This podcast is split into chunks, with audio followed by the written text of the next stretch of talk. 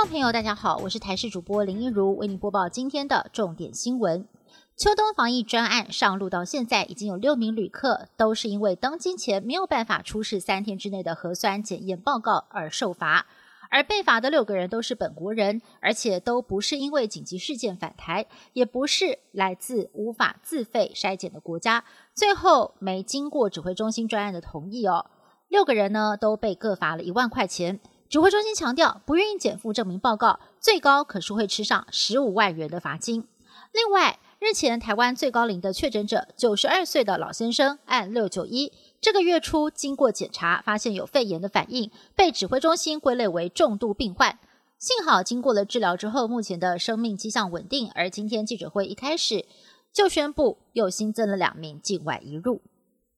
实名制口罩又有新调整。这个月三十一号开始，不管是成人或者是儿童口罩，一律改成十四天十片，而且会有口罩厂商统一包装成十入一包，每包售价四十块钱，等于一片口罩只要四块钱。另外，面对即将到来的新年，不少人也很关心，在户外跨年到底要不要戴口罩呢？陈忠回应，目前室外戴口罩还是以宣导为主，不过跨年夜很难保持社交距离，还是强烈的建议大家要把口罩戴好。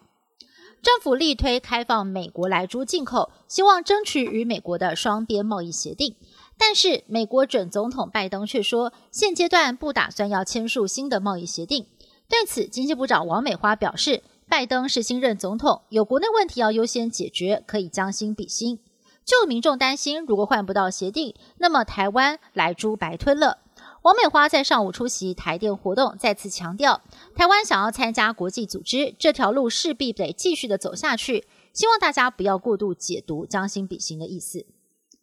昨天的新增确诊个案，按七一九浙江台商在返台第十二天出现了症状确诊，让外界怀疑他到底是不是本土个案呢？指挥官陈忠强调，他没有被当作疑似本土个案的条件，也不考虑要延长检疫期。国内专家则是有不同的意见，有人主张十二天才发病，本土感染的可能性很高，但是有专家说，过去有个案的潜伏期超过了十四天。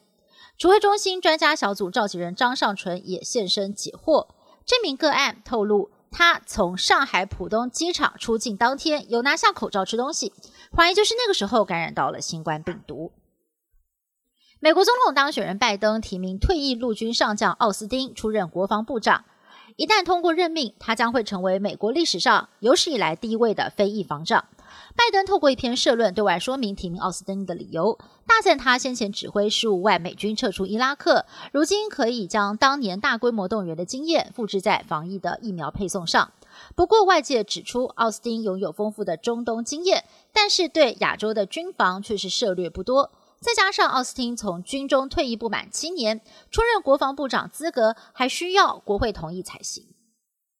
美国疫情在八号单日新增二十点一万人，病死两千八百六十一人，连续三天越来越多。美国民众巴望着赶快施打疫苗，把疫情压下来。美国食品药物管理局 FDA 八号发布辉瑞疫苗的审查报告。证实有强大的保护力，也很安全，最快这个星期就会通过紧急授权使用。但是就怕辉瑞疫苗的产量不够施打。总统当选人拜登已经演拟了防疫大计，并且承诺就职一百天之内，在全美施打一亿剂的疫苗，拯救更多美国人的性命。